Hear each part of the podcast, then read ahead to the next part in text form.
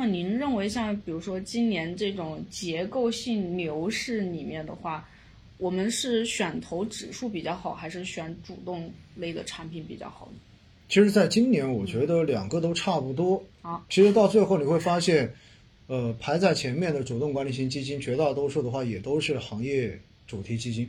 单一主题，对行业主题基金，你就会发现呢，他们其实跑指数也差不多。嗯，因为这些基金经理很多都年轻基金经理，所以到最后我们经常也会开玩笑，你会发现可能有些主题就主动管理的主题基金，它有可能业绩要跑不赢对应的这种行业指数。对，真的就是这样子的。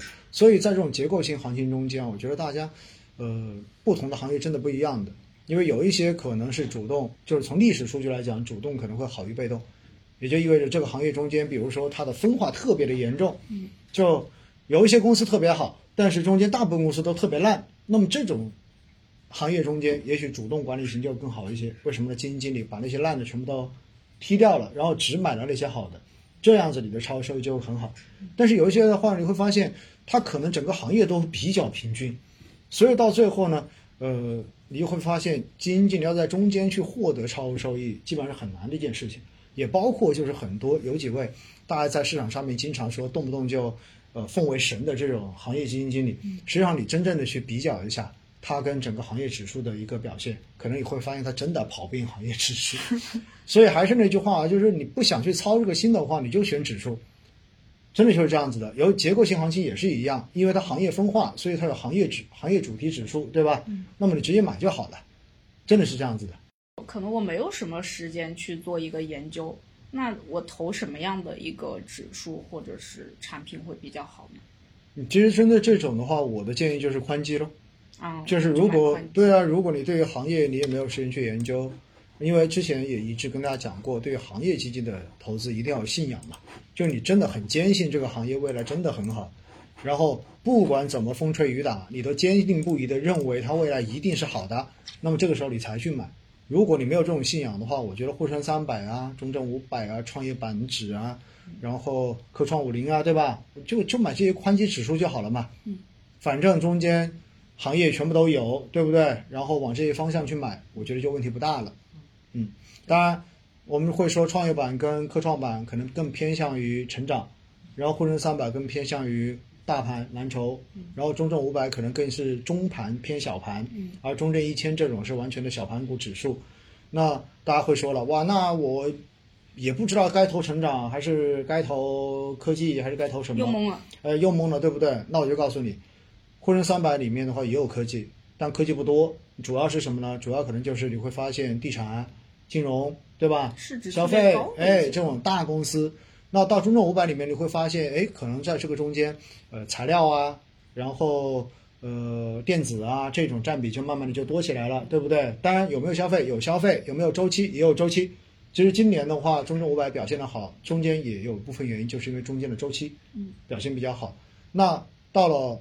呃，中证一千，那么这个时候我们就说，哎，中间可能高新特新、高金特新，对吧？哎，可能就比较多一点。哎，专精特新、专精特新可能就比较多一点点了，因为刚好是这个市值区间五十亿到一百五十亿之间的这种市值的公司。那大家就会说，那创业板呢？哎，其实我告诉大家，创业板的指数也都在这些指数的涵盖范围之内，因为创业板是单独的一个板。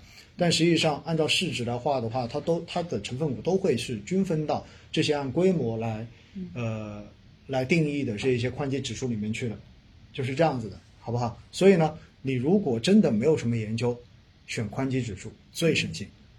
然后呢，你每周二或者是每周四的样子，你去定投一笔钱进去，给自己设一个止盈目标啊，年化可能是十个点，我就止盈，然后达到那个目标，你就全部赎回。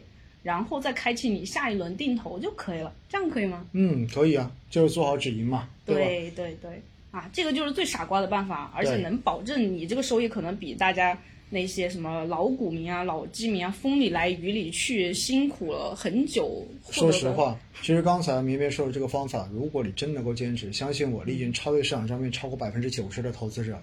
哇，真的是这样子的，因为投资是追求长期的。这种稳定的收益，而不是追求短期、短时间之内的这种好像哇爆发性增长的这种收益，真的不是这样子的。说基金里的发起式是什么意思？发起式呢，其实就是呃，在这个新基金发行的时候，基金公司会用自有资金，然后直接先买一笔，也就相当于我主动的买一笔，然后把它放在里面去，相当于把我的利益跟投资人投资人，然后做了一个绑定。因此的话呢，这种就叫发起式。那发起式基金好处是什么呢？就是让投资人更有信心呗。喂，一看基金公司的话，居然都自己掏钱了，对不对？然后另外一块呢，就发起式基金还有一个可能对于个人投资者来讲，平时了解比较少的，那就是它的成立的这一个门槛会更低一些。因为一般的我们知道公募基金发行会要两个亿，对吧？要两个亿的最低。然后像发起式一般就五千万，然后就可以成立了，因为毕竟基金公司自己掏的钱嘛，所以这就是发起式的意思。嗯，但真正从最终的投资来讲没有什么太大的区别，真的是这样子，因为该怎么投还是怎么投。